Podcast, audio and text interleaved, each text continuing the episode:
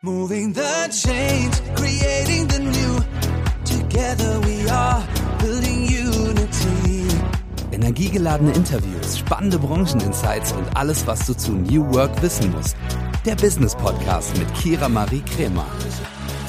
Hallo ihr Lieben und herzlich willkommen zu einer neuen Folge New Work Now, der ersten Folge 2023 mit einer für mich ganz besonderen Gästin. Und ich hoffe, ihr hattet einen guten Rutsch, seid gut in das neue Jahr gestartet und habt euch nicht allzu unrealistische Ziele für dieses Jahr gesetzt. Ich habe erstmal damit gestartet, die aus dem letzten Jahr erreichen zu wollen. Also mal schauen, wie das so klappt. Doch bevor wir in das Gespräch mit Anahita gehen, möchte ich euch noch darüber informieren, dass wir ein paar Neuerungen hier bei New Work Now haben.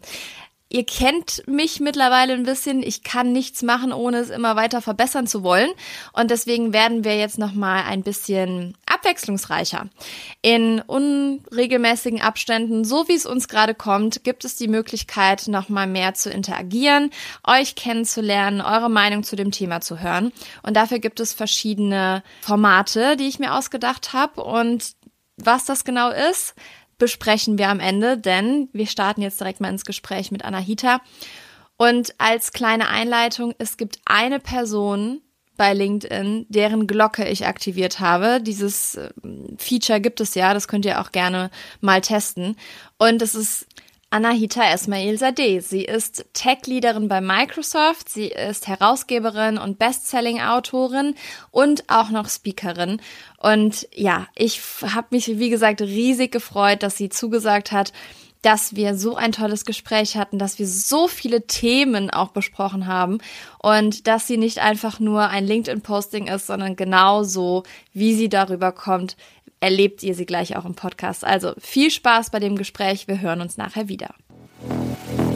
Liebe Anahita, herzlich willkommen zu New Work Now und Ah, ich habe eben schon kurz geschrien, als du hier in das, ins Riverside dich eingewählt hast, weil ich einfach äh, so happy war, dass diese Folge zustande kommt. Ich freue mich wirklich sehr sehr, sehr doll, dass du da bist. Ich glaube, das hat man jetzt auch gemerkt. Und ähm, würde dir alle, die die Frage stellen, die alle GästInnen zu Beginn gestellt bekommen bei New Work Now. Und zwar würde ich gerne wissen, womit du dein erstes Geld verdient hast. Also erstmal vielen lieben Dank für die Einladung. Ich freue mich auch mega. Ich hatte dir gesagt, dass ich momentan kaum Podcasts annehme weil ich es zeitlich kaum unterbekomme. Aber dein musste ich einfach annehmen. Also an, an der Stelle auch nochmal vielen lieben Dank. Mein allererstes Geld habe ich mit 16 oder mit 15 verdient im Karstadt als Aushilfe. Also nicht so wirklich fancy. Aber ich weiß noch, ich glaube, damals hat man ja 400 bekommen im Monat, noch keine 450. Und ich weiß noch, das war so unfassbar viel Geld in dem Alter. Also das hat halt wirklich den ganzen Monat ausgereicht, ne? Wie war das bei dir? War bei mir auch. Also ich, mein, mein erster Job war bei meiner Mama im Kosmetikstudio und ich habe Fingernägel gemacht und Wimpern geklebt und Füße gemacht und so. Mm, aber ich habe auch mal bei Peg und Kloppenburg gearbeitet als Aushilfe und muss sagen, das war es war echt gut. Also so vom Geld damals und äh, hat hat mir aber irgendwann nicht mehr so viel Spaß gemacht, nur noch Klamotten zu falten und so. Deswegen äh, war das so während des Abis irgendwie der Job. Wie alt warst du, als du es gemacht hast? Ich glaube, ich war 15, aber ich habe die ganze Zeit überlegt, ob das überhaupt legal ist. Ne? Aber ich glaube, ich war 15. Weiß es nicht. Ich habe Mindestlohn bekommen. Ich glaube, ich habe so sieben Euro oder so war das damals. Das ist wirklich wenig. Ähm, das heißt, ich habe auch gar keine 400 ausbezahlt bekommen, sondern irgendwie 200 dann im Monat, weil ich nur an den Samstagen gearbeitet habe. Aber es war dennoch unfassbar viel Geld. Und ich weiß noch, ich war mit einer Mit Mitschülerin dort. Wir haben äh, den Job zusammen gemacht und waren dann immer zusammen shoppen mit dem Geld. Und das hat ja ewig gereicht. Also schon Wahnsinn, wie sich das Verständnis von Geld dann ändert mit dem Alter. Ja, absolut. Also wenn du bedenkst, wo dann äh, über all die Jahre die Reise noch hingeht und so, aber damals war das wirklich sehr, sehr viel Geld. Ähm, und apropos, wo die Reise hingeht, du bist ja mittlerweile Führungskraft in der Tech-Branche und leistest seit, äh, leitest seit 2021 bei Microsoft den Bereich Customer Success Account Management für die Reise- und Transportindustrie sowie für den Energie- und Versorgungssektor. Und es ist immer super interessant und dazu postest du ja auch ab und zu bei LinkedIn, ähm, Frauen in der Tech-Branche sind ja noch relativ selten. Das heißt, du bist ja auch eine Seltenheit, kann man so sagen. Wie kam es denn dazu, dass du diese Leidenschaft für die Technologiebranche entwickelt hast? Also bei mir war es super random. Ich war während der Schulzeit überhaupt gar keine Leuchte in diesen technischen Fächern. Das heißt, ich bin wirklich ganz solide gewesen, sogar eher schlecht. Und irgendwann stand dann das Abi vor der Tür. Ich äh, saß da mit meinem Zeugnis und war so ein bisschen planlos und hatte von meinen Eltern den ganz klaren Wunsch adressiert bekommen, dass ich mir gefälligst etwas zu suchen hätte, was möglichst viel Geld bringt und ähm, gute Berufsaussichten. Und das Ganze hatte denn nachvollziehbar war. Meine Eltern konnten während meiner Kindheit nicht so wirklich große Sprünge machen und wollten, dass es mir mal finanziell besser geht. Also dass für mich Geld einfach kein Thema ist. Und deswegen nahm ich diesen Wunsch dann tatsächlich sehr ernst und habe mich dann hingesetzt und habe nach zwei Dingen gegoogelt, nach attraktiven Berufsaussichten und nach guten Gehaltsaussichten. Und zu meinem großen Glück waren die Suchtreffer sehr, sehr eindeutig. Das heißt, das, was immer wieder oben aufgeploppt ist, war Wirtschaftsinformatik. Und dann dachte ich mir, ja, hört sich doch ganz spannend an, kannst du mal machen. Und habe mich dann total naiv dort immatrikuliert, ohne auch nur vorher eine Zeile Code in meinem Leben programmiert zu haben. Und saß dann dort. Und so ging das Ganze dann los. Und spannenderweise war es dann so, dass ich im ersten Semester in Softwareentwicklung mit einer 1,0 rausgegangen bin. Und das war das Exmatrikulationsfach. Und ich war ja komplett neu auf diesem Feld, ne? Und habe halt dann gemerkt, dass ich da echt gut bin, weil ich es halt auch wirklich interessant fand. Und während der Schulzeit war ich, wie gesagt, eher mittelmäßig. Aber im Studium bin ich dann richtig aufgeblüht und habe dann nach dem Bachelor gleich den Master angehängt, hatte auch einen Einserschnitt, also war wirklich sehr, sehr gut, war aber nie so der Lerner. Ne? Also ich habe nie so super viel gemacht. Ich fand es einfach super interessant habe dann während dem Studium super viel gearbeitet, sowohl in der Tech-Branche als auch am Wochenende irgendwie Pizza ausgeliefert, gekellnert, solche Dinge. Und ähm, habe dann in einem Startup gearbeitet, zwei Jahre, war dann in der IT-Beratung, in der Projektleitung, habe dann den Innovationsbereich aufgebaut von null an und bin jetzt seit äh, über einem Jahr bei Microsoft und verantworte dort den After-Sales-Bereich für die Branchen, die du genannt hast. Also es war tatsächlich sehr, sehr random, aber ich bin inzwischen sehr froh, dass es mich dahin verschlagen hat, weil ich den Tech-Bereich unfassbar spannend finde und unfassbar vielfältig. Und es macht mir bisher sehr, sehr viel Spaß, ja.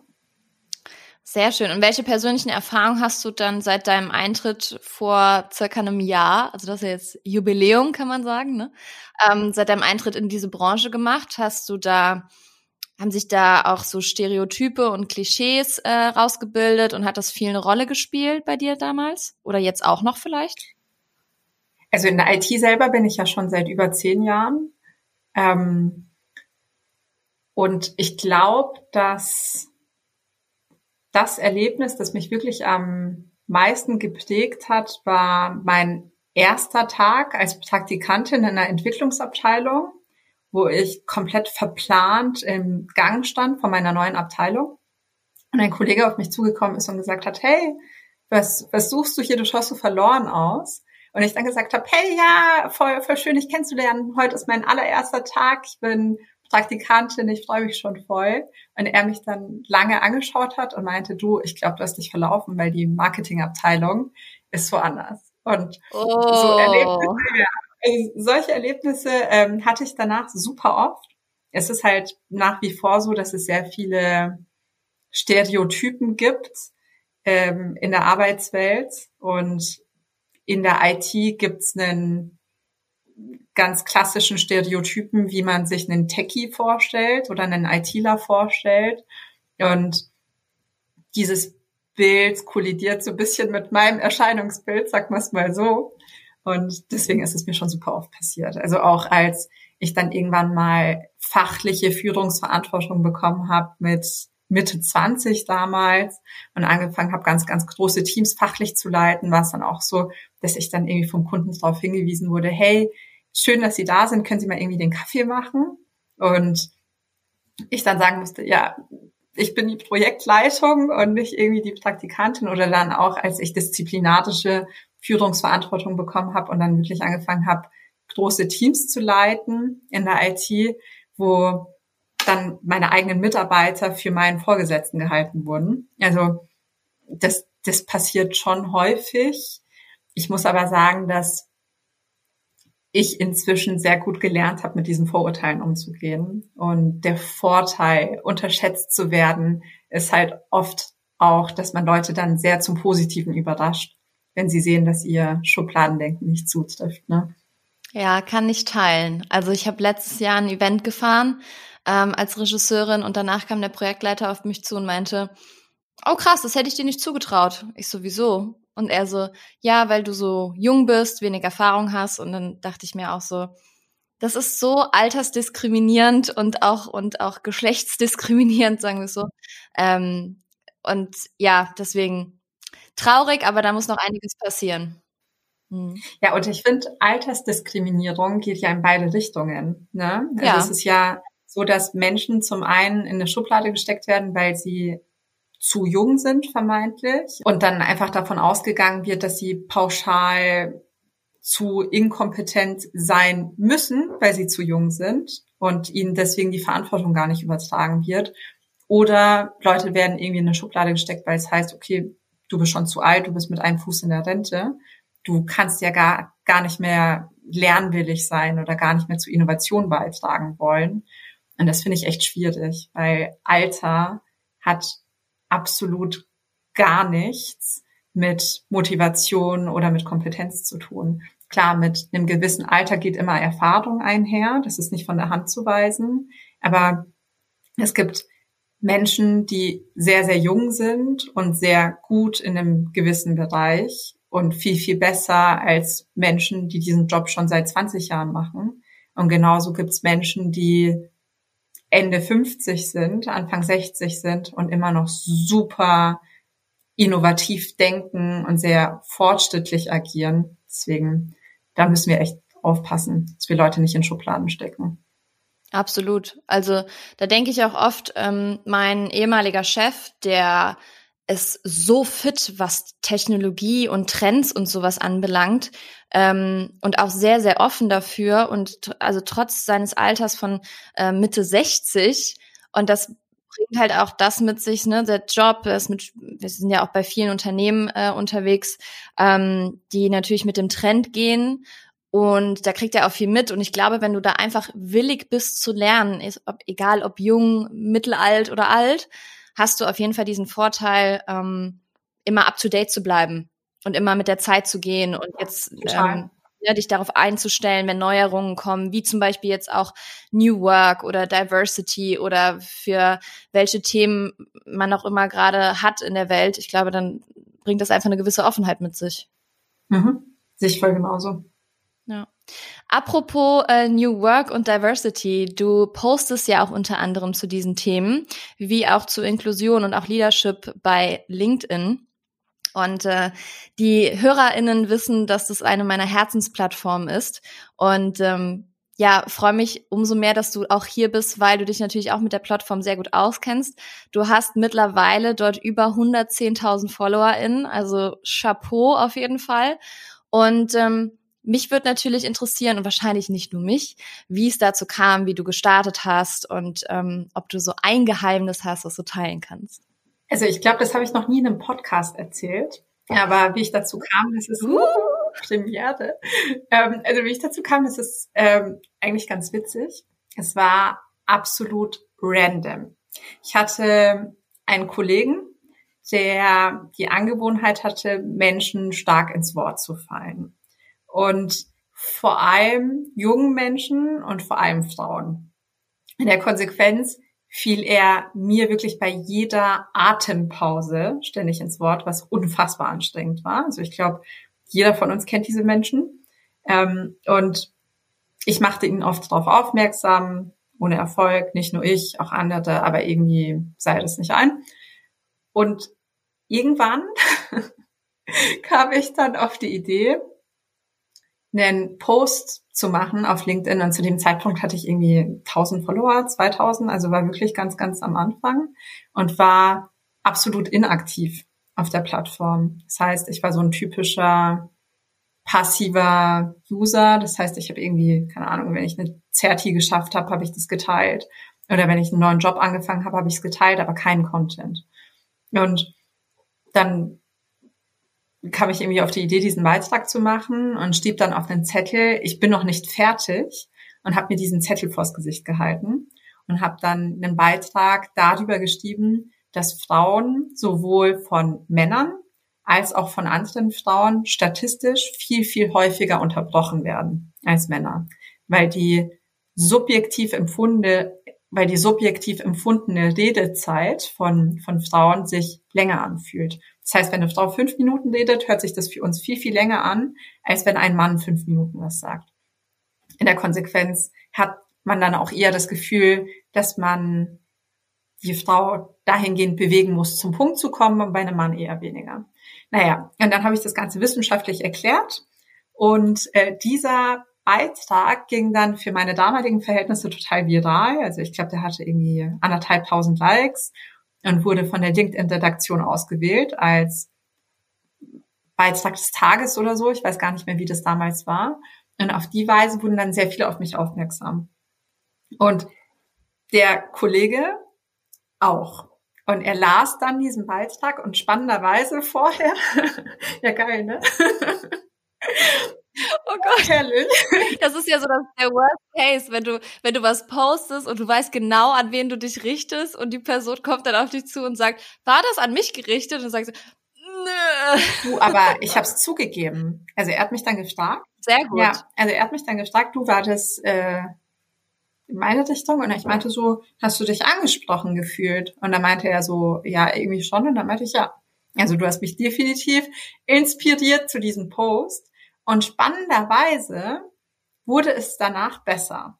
Zwar nur für einige Wochen, also es hing, hielt nicht lange an, aber er riss sich dann so ein bisschen am Riemen und äh, fiel mir dann erstmal so für vier, fünf Wochen nicht mehr so ins Wort.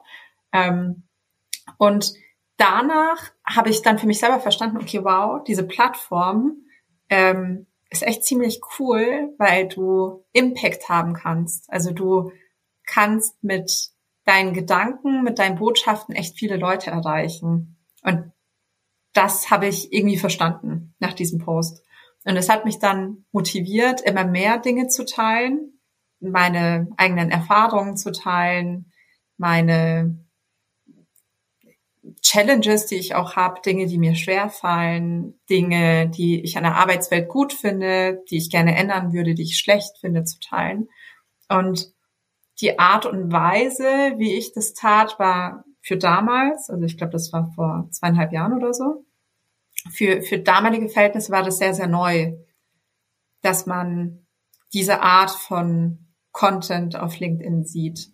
Und irgendwie konnten sich damit viele Leute identifizieren. Und dann nahm das Ganze so seinen Lauf. Aber es war komplett ungeplant. Also es war nie so, dass ich mir dachte, ja, du bist jetzt irgendwie LinkedIn Top Voice oder so. Also hätte man mir damals gesagt, dass mir irgendwann mal so viele Leute auf LinkedIn folgen, ich hätte den Leuten einen, einen Vogel gezeigt, ne? Also ich, ich finde es bis heute absurd.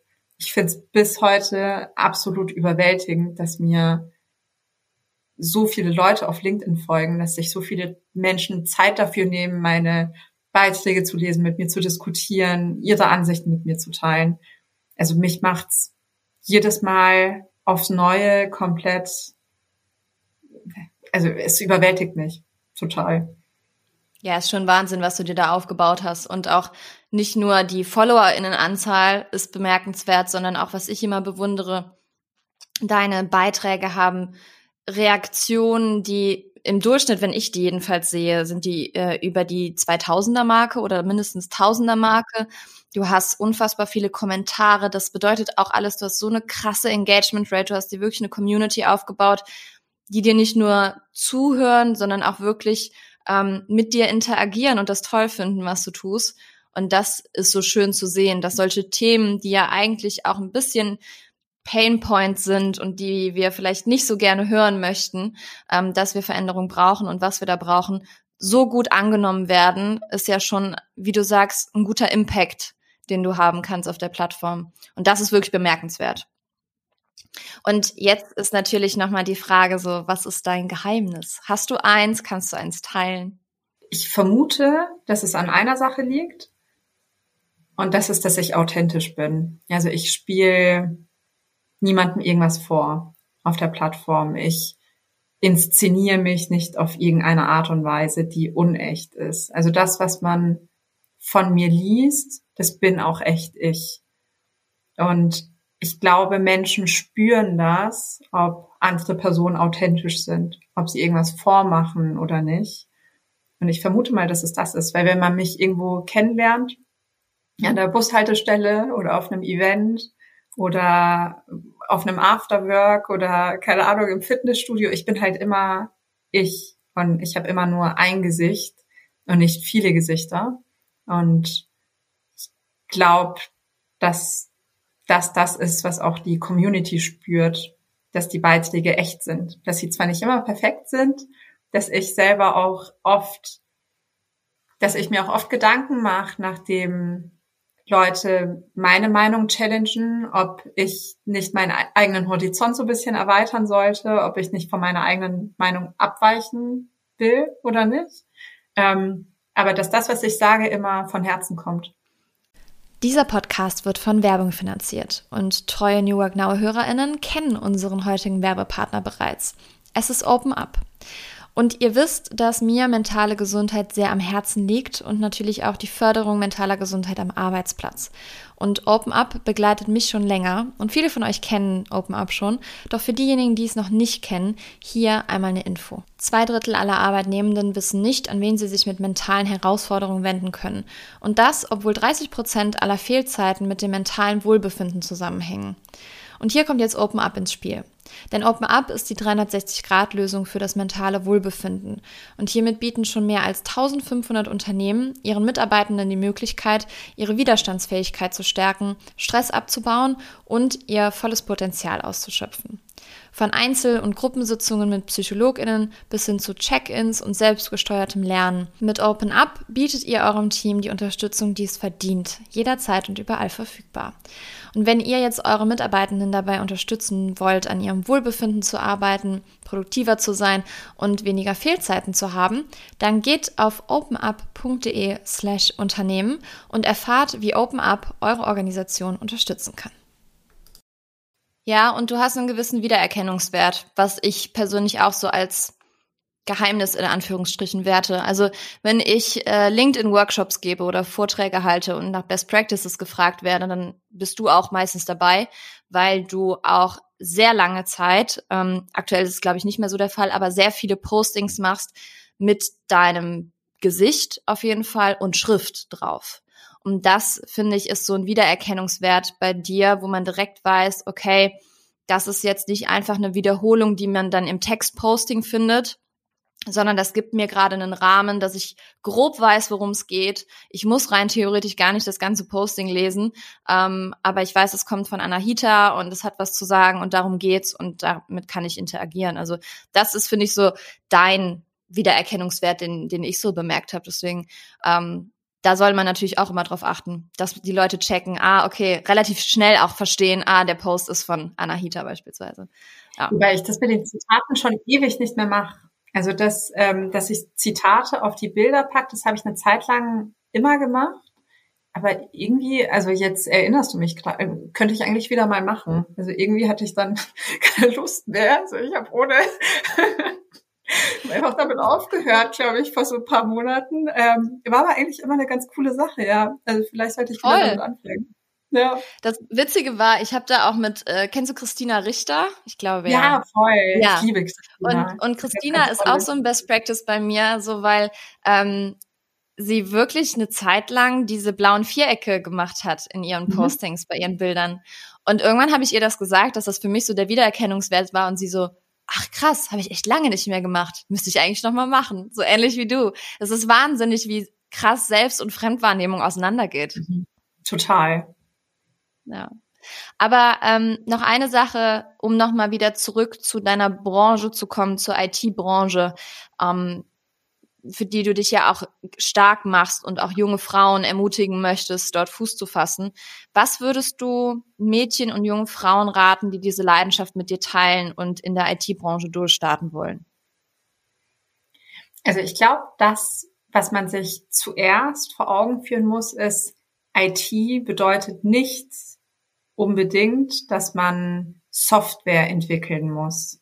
Weil viele sind ja abgesteckt, allein aufgrund dessen, dass sie sich denken, okay, ich muss jetzt ein Hardcore-Entwickler werden, damit ich in der Tech-Welt erfolgreich werden kann. Und so ist es nicht. Also ich selber habe zwar, ich habe zwar entwickelt, ich habe auch schon mal in einer Entwicklungsabteilung gearbeitet, als ich im Consulting war, musste ich entwickeln oder durfte ich entwickeln. Ähm, aber inzwischen entwickle ich überhaupt gar nichts mehr, schon seit Jahren nicht mehr. Und es ist nicht zwingend notwendig, in der IT ganz, ganz technisch zu sein. Also ich glaube, das sollte man sich vor Augen führen, dass es da ganz unterschiedliche Möglichkeiten gibt. Und man kann im Sales arbeiten, man kann im Marketing arbeiten, im Product Management, da gibt es ganz, ganz viele Möglichkeiten. Als ich ähm, in die Tech-Welt gestartet bin, gab es kaum weibliche Vorbilder, so dass mir immer so ein bisschen die Orientierung gefehlt hat, dass, dass es auch andere vor mir erfolgreich geschafft haben. Und deswegen musste ich mir dann diese Vorbilder selber stark suchen. Ähm, und das ist zum Glück jetzt inzwischen anders. Also inzwischen gibt es ganz viele Netzwerke, an die man sich wenden kann. Es gibt ganz viele Mentoren und Mentorinnen, die sich da anbieten. Und es gibt auch sehr viele sichtbare Frauen in der IT, nicht nur mich, auch ganz viele andere, ähm, die einem zeigen, dass das Ganze funktionieren kann. Und das ist der, der nächste Punkt.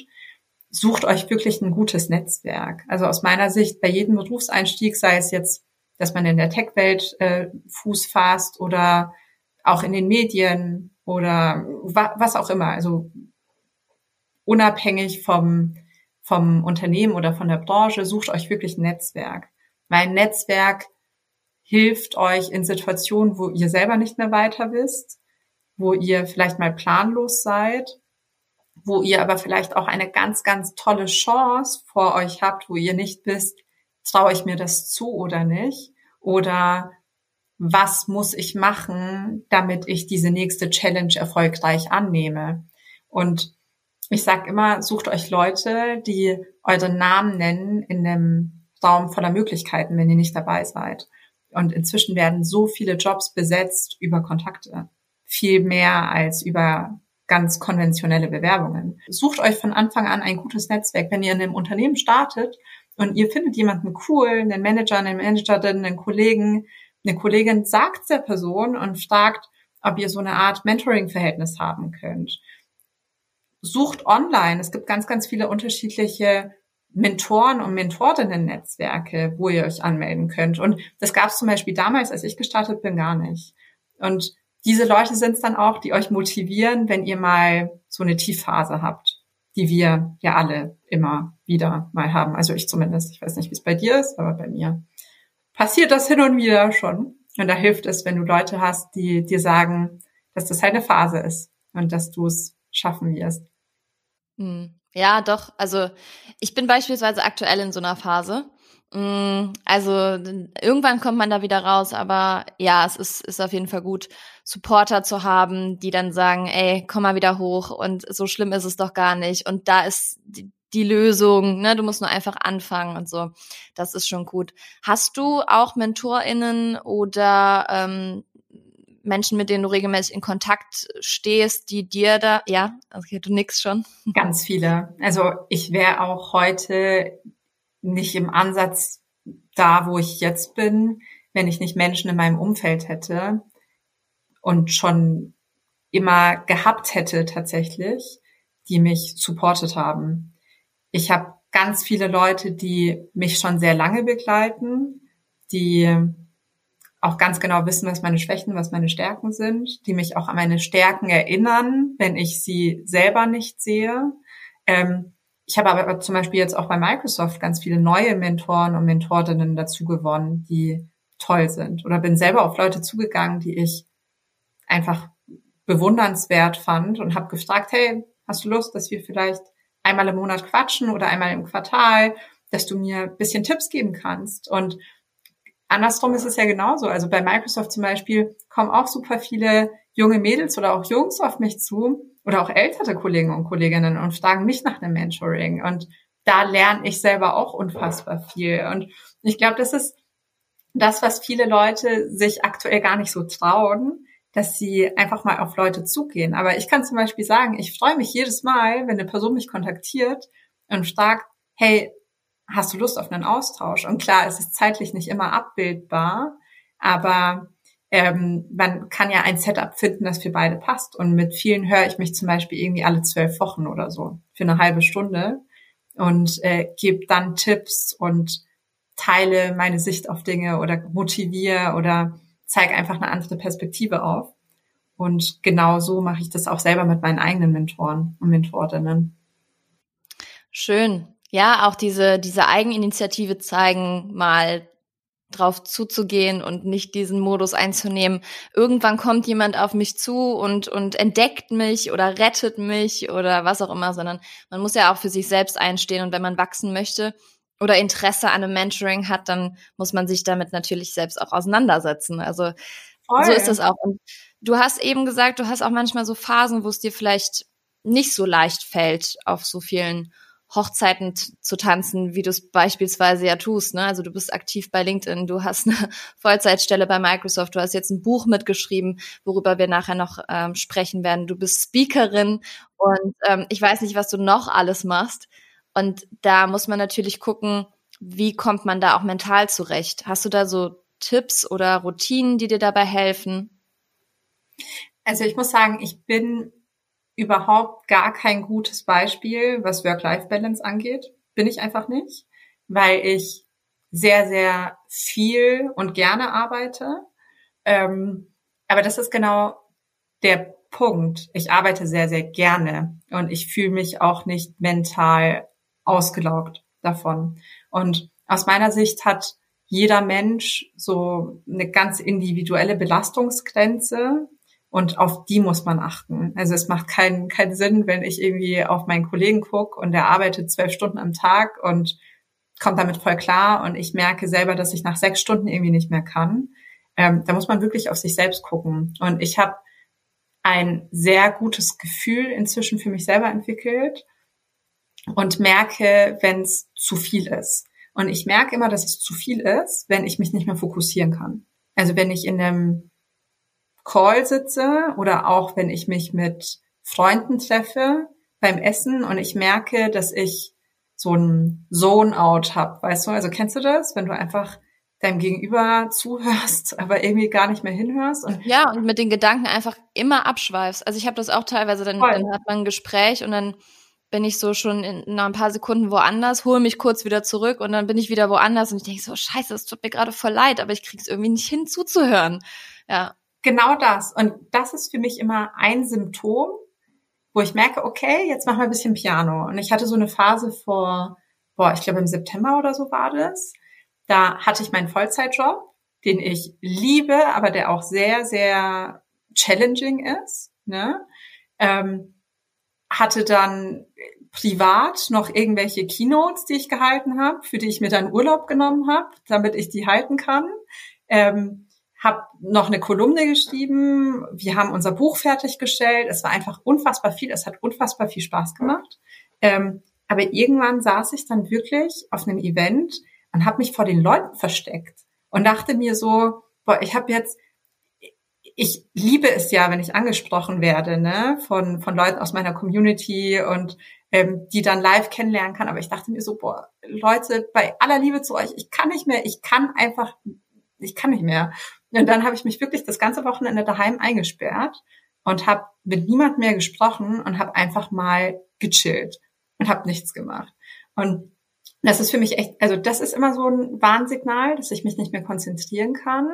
Ähm, und zu meinem Glück habe ich auch sehr viele Leute in meinem ganz engen Umfeld, die mir das spiegeln. Also die mir sagen, hey, du schaust irgendwie echt fertig aus oder du bist irgendwie nicht mental so da wie sonst, du bist nicht so aufmerksam wie sonst und die mir dann auch sagen, hey, mach mal Piano. Und deswegen ja, ich mache super viel, aber ich mache immer nur in dem Rahmen zu viel, wo ich noch Bock drauf habe. Und ich glaube, das ist das Wichtige, dass man sich selber nicht kaputt macht. Ja. Ja, verständlich. Also ich habe jetzt auch für mich entschieden, ähm, im nächsten Jahr mehr Dinge zu tun, die mir Freude bereiten und nicht mhm. einfach nur noch abzuarbeiten, im Hamsterrad zu stecken, sondern wirklich mal dra mehr darauf zu achten. Ähm, also von daher auch schön von dir zu hören, dass du wirklich Dinge mit Freude tust oder auch nur Dinge, die dir Freude bereiten. Und wenn es mal zu viel ist, dann auch mal die Bremse ziehen. Ne? ist auch ganz wichtig, ja, auf sich selbst aufzupassen. Mhm. Ähm, ich finde, man muss sich auch immer fragen, wenn, und es hört sich jetzt ich, ich weiß, das hört sich jetzt so flach an, ne? aber man muss sich halt auch fragen, wenn jetzt das Leben heute vorbei ist. Ne? Also stell mal vor, du kriegst jetzt irgendwie eine Diagnose, Gott bewahre, und das heißt, du hast jetzt irgendwie noch, keine Ahnung, ein halbes Jahr. Würdest du dann das, was du gemacht hast, immer noch so feiern oder nicht? Und klar, wir können nicht die ganze Zeit ähm, mit dem Wissen oder mit, mit der Angst im Hinterkopf leben, es könnte jetzt in sechs Monaten vorbei sein. Klar, man muss auch manchmal ein bisschen reinhasseln und sich einfach mal Mühe geben und mehr machen, ja. Aber ich finde, es sollte halt in einem gesunden Verhältnis sein. Und ich weiß noch, ich hatte meine Situation vor paar Jahren, wo eine potenziell ganz böse Diagnose im Raum stand, die sich dann zum Glück nicht bewahrheitet hat, wo ich aber echt paar Wochen Angst hatte, bis ich dann erfahren habe, dass es zum Glück nicht das ist. Ähm, und ich habe damals wirklich alles in Frage gestellt. Und zu dem Zeitpunkt war ich ähm, in der Beratung noch, habe da unfassbar viel gearbeitet, hatte irgendwie 70, 80 Stunden Wochen und habe mich dann gefragt, okay, ähm, wenn es das jetzt gewesen ist, hat es sich dann für dich gelohnt? Also was bleibt dann, weißt du? Und deswegen, das finde ich schon wichtig, dass wir in dieser Bubble, in der wir sind, in der alle irgendwie High Performer sind und unfassbar viel machen, dass wir uns immer wieder vor Augen führen, dass diese Zeit halt auch irgendwie unser Leben ist, ne? Und unser Leben ist halt auch irgendwie endlich. Ja. Und dass wir nur Dinge tun, die uns halt auch was geben und nicht nur nehmen. Mhm. Stimmt einen auch so ein bisschen nachdenklich, melancholisch, wenn du das so sagst. Ähm, aber klar, es ist eine wichtige Frage, die wir uns stellen sollten bei dem, was wir tun, egal ob beruflich oder privat. Also das ist ähm, schon entscheidend auf jeden Fall. Voll. Total. Ha, Cliffhanger, es gibt einen zweiten Teil, denn unser Gespräch war so gut und so lang und hatte so viele Themen für euch parat, dass wir entschieden haben, zwei Folgen draus zu machen. Also für diejenigen, die das Gespräch genossen haben, freut euch auf nächste Woche. Für diejenigen, die jetzt sagen, ach nö, wie ätzend, folgt doch der lieben Anahita einfach mal bei LinkedIn oder schaut in den Shownotes vorbei, da findet ihr alle Links. Und zu Beginn der Folge habe ich euch ja gesagt, dass es Neuerungen gibt und die möchte ich euch jetzt natürlich auch noch erläutern. Und zwar habe ich gedacht, wie kann man die Interaktion noch etwas steigern? Denn als wir diese Nummer zur Verfügung gestellt haben, habt ihr echt viele Sprachnachrichten geliefert, viele Nachrichten und dann haben wir gedacht, hm, das äh, nutzen wir doch gerne mal aus, wenn die Community so aktiv ist. Und tatsächlich ist es so, dass nur 25 Prozent der Communities bei Podcasts wirklich aktiv sind. Also da kann noch einiges passieren. Und Podcasts wachsen, der Podcast-Markt wächst. Also vielleicht sind wir die Ersten, die jetzt einfach mal ein bisschen viel mehr Interaktion hier reinbringen. Und zwar gibt es verschiedene Formate. Insgesamt gibt es drei Stück, die ich mir überlegt habe. Die blenden wir euch jetzt kurz ein. Erstes Format lautet New Work News. Und hier erhaltet ihr immer Zahlen, Daten, Fakten, Neuerungen, alles, was sich im New Work-Bereich gerade entwickelt hat, was wir recherchieren, was wir euch zur Verfügung stellen und wo ich denke, boah, das solltet ihr wissen, wenn es um New Work geht. Zweiter Bereich lautet New Work Next. Hier lese ich drei Berufe vor und ihr könnt abstimmen, welchen Beruf wir uns mal vorknöpfen sollen. Also gibt es dazu vielleicht Zahlen, Daten, Fakten? Hol ich dazu einen spannenden Gast, eine spannende Gästin rein? Und das können Berufe sein wie der Lkw-Fahrer, die Lkw-Fahrerin oder KosmetikerInnen, ÄrztInnen, ähm, all die Berufe, die man mit dem New Work-Kontext vielleicht nicht so in Verbindung bringt. Denn das Feedback eurerseits war auch, ja, schön und gut, die Theorie kennen wir, dass New Work nicht nur Homeoffice ist, ist klar. Aber wie macht man das denn in so Alltagsberufen, die uns wirklich jeden Tag über den Weg laufen und nicht nur in unserer LinkedIn-Bubble? Wir haben das Feedback gehört und es gibt, wie gesagt, das neue Format. Und das dritte Format lautet New Work Notes. Hier behandeln wir immer Sprachnachrichten, die von euch reinkommen oder Kommentare oder was auch immer von euch kommt. Ich frage euch ab und zu mal nach Vorurteilen zu gewissen Branchen oder Berufsfeldern, ähm, die ihr mit mir teilen könnt. Wir gehen hier auf verschiedene Gästinnen ein. Ihr könnt Gästinnen vorschlagen und natürlich gibt es hier auch weiterhin New Work Now Empfehlungen unter dem Format. Aber ich dachte mir, wir benennen das Ganze einfach mal ein bisschen knackiger. Das sind die drei Formate, die es jetzt hier in unregelmäßiger Reihenfolge geben wird, damit ihr auch schön am Ball bleibt. Und ich freue mich sehr, wenn es euch gefällt und ähm, wenn euch auch jetzt der erste Teil von Anahita gefallen hat, dann schaltet doch nächste Woche gerne wieder ein. Mit dem ersten Format von den drei neuen starten wir nächste Woche. Ich freue mich natürlich, wenn ihr eine Bewertung hinterlasst, wenn ihr ähm, den Podcast abonniert und im Idealfall gebt ihr uns natürlich fünf Sterne da, wo ihr gerade den Podcast hört. Ich freue mich sehr, dass ihr dabei gewesen seid. Wünsche euch, wie gesagt, einen wundervollen Start in das neue Jahr. Nutzt die erste Woche vollkommen aus. Die ist ja meistens noch ein bisschen ruhiger. Und jetzt enden wir mit einem Zitat von unserer Gästin. Anahita Esmail Sadeh. Wir brauchen nicht nur mehr Frauen, wir brauchen mehr Vielfalt.